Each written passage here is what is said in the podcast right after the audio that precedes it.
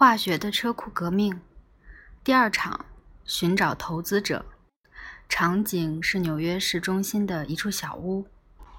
人物：海厄特与列夫兹将军。小屋是海厄特的实验室，他是报社的印刷工，闲暇时喜欢做化学实验。二十八岁的他已经拥有一项专利，而且不久就要名留青史。成为第一个制造出可用塑料的人，列夫兹将军正在小屋造访海厄特。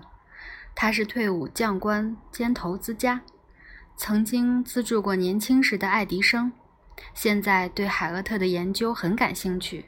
他个头高大，仪表堂堂，必须弯腰才会不碰到天花板。小屋里摆满玻璃制品、木桶和数量惊人的象牙。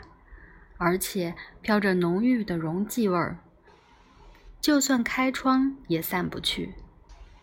海厄特指着小屋角落一箱整齐排列的台球：“我前两天用合成材料做台球时，突然想到这个点子，就想找你来瞧瞧。”列夫兹说：“台球？你为什么想要做台球？”海厄特说。台球目前只能用象牙做，价格太高了。但这个游戏最近实在太流行，制造商开始担心象牙不够用，所以在《纽约时报》登广告，开出一万美元的奖金，征求发明替代材质的人。列夫兹说道：“一万美元，少来，不过是游戏，哪会有人投资这么多钱？”海厄特原本弄着化学仪器，突然停下手边的事，开始东张西望，随即在墙上找到他要的东西。那是一张发黄的简报，从《纽约时报》剪下来的征奖广告。海厄特把简报递给弗列兹将军。海厄特说：“您自己看吧。”弗列兹一边抽着雪茄，一边读报。斐兰卡伦德公司，全美最大的台球制造商。我没听说过他们。继续默默地往下念着，嘴里念念有词，接着大声读出一段：“本公司慷慨提供一万美元，赠与发明象牙替代材质的人。”真的假的？海厄特说：“嗯，是真的，没错。”我已经钻研不少年，也给了他们许多样品。几个月前，他们跟我联络，说他们送了一些我最近做的样品到全美各地的酒吧做实验。列夫特问：“所以你成功了？”海厄特说：“嗯，算是吧。”接着，他低头，不知该如何往下说。只是有一个问题。我给你演示一下过程，您瞧，您就知道了。老实说，我就是为了这件事儿才找您的，因为您得亲眼看见了才会相信。海厄特放下手边的实验器材，从上锁的柜橱里拿出一只大杜瓦瓶，从里面倒出透明的液体到烧杯里。海厄特说：“海厄特说，这是关键，而且一直在我眼前。”只是我没发现。列夫兹说：“什么意思？”海厄特答道：“在酒精里制备消化纤维素。”列夫兹问：“嗯，消化纤维素，我听过这个东西。没错，我是听过，但它不是会爆炸吗？”列夫兹突然脸色涨红，神情慌张，没想到自己这么天真。来这里见这位疯狂的科学家，置自己于险境。他紧张地拨弄手上的雪茄。他在南北战争的战场上已经见过太多爆炸引起的愚蠢意外了。海厄特说：“哦，我想您说的是硝化甘油吧？的确，这两者在化学上有一点类似，但这东西是消化纤维素，基本上不会爆炸。”也许有一点易爆性，它的确是易燃物。不过我一直都非常小心。他转头对列夫兹微微一笑时，察觉对方非常紧张，所以就再多解释了一些，缓和对方的焦虑。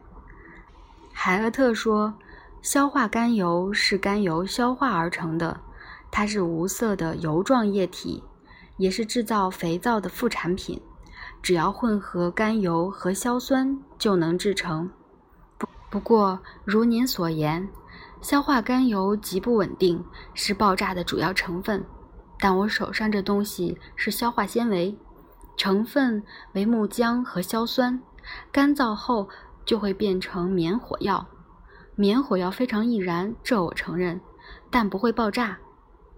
我现在用的是液态棉火药，称作火棉胶。这东西很有意思，您瞧。列弗兹看着海厄特朝烧杯里滴了几滴红墨水，消化纤维素立刻变成了亮红色，接着。海厄特把另一颗用线吊着的木球放入烧杯中，浸到液体里，再拿出来。只见木球上附着一层美丽而亮红的塑料，而塑料迅速变硬。列弗兹看了之后，果然大吃一惊。列弗兹说：“这真是太神奇了，我可以摸摸看吗？”海厄特面露喜悦：“当然，当然，呃，不行。”他还要再等一下才会全干，不过我有之前做好的。列弗兹拿起海厄特做的台球互敲着，所以你搞定了。那问题又出在哪里？难道是它还易燃？列弗兹拿着原本叼在嘴边的雪茄，试探地戳了戳台球，结果台球立刻起火燃烧。海厄特熟练地把球从列弗兹的手中拿走，扔到窗外。海厄特说：“嗯，对，这材料相当易燃，这一点当然不够理想。事实上，有报告指出，两个球高速撞击时就会自动着火。但真正的问题是声音，台球互相撞击时声音就不对。”列夫兹问道：“嗯？”谁在乎声音听起来怎么样呢？海厄特说：“您错了，他们可在乎呢。我也很在乎，但我想跟您谈的不是这个。嗯，瞧瞧这个。”他从抽屉里拿出一个东西，递给列夫兹。列夫兹打量了那东西一会儿，这是一把象牙梳。怎么了？海厄特笑容灿烂。它不是象牙做的，哈，我骗过您了。这个新材料使用的原料就是台球外面那层消化纤维素涂料，但我用了新的制成。如此一来，做台球就不需要木球了。我可以只用消化纤维素就能做出一颗整球，只要掺入含有樟脑的溶液就搞定了。这个制成叫塑化。他兴奋地在抽屉里东翻西找。这是梳子，这是牙刷，还有这个是项链。他把所有的东西都塞给列夫兹。列夫兹默默打量着手上的假象牙制品。列夫兹悄声说：“象牙市场规模多大？”海厄特说：“很大，非常大。”列夫兹问：“那你还需要什么，才能开始量产这个？呃，这叫什么？”海厄特说：“它是纤维素做的，所以我想叫它赛璐珞。您觉得呢？”列夫兹说：“你要叫它什么都可以。我想知道你需要什么，才能开始量产赛璐珞。”海厄特说：“钱和时间。”第二场注释：上面的场景是真人实事，只有对话是模拟的。如今很难想象有人可以在自家的小屋做出重大的化学发现，但19世纪末期，化学工程踏入黄金年代，人类对化学越来越了解，而且新材料的发明往往也同时带来致富的商机。此外，化学制品取得很容易，也很廉价，贩售更几乎没有规范限制。许多发明家都在自己家中进行实验。固特异甚至是在债主的牢里做实验的。海厄特发明的赛璐珞一旦证实好用，这种能提供保护、舒适和弹性的新材料就会有需求。塑料一词涵盖了许多材料，全都是固态可塑型的有机物，也就是以碳为基础的化合物。固特异发明的橡胶是塑料的一种，但全合成塑料才是改写塑料意义的发明。海厄特和弟弟在自家小屋设立实验室，制造塑料。部分动机源自《纽约时报》那个以一万美元奖金征求制造台球新材质的广告。此外，海厄特还获得南北战争退役将军列弗兹领导的投资人挹注经费。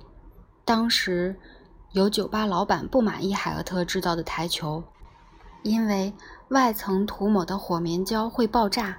其中一个老板说：“只要球一相撞。”店里所有的顾客都会掏枪。现在的乒乓球由一种叫做酚醛树脂的塑料制成，至于赛璐珞只用于制造一种球，那就是台球。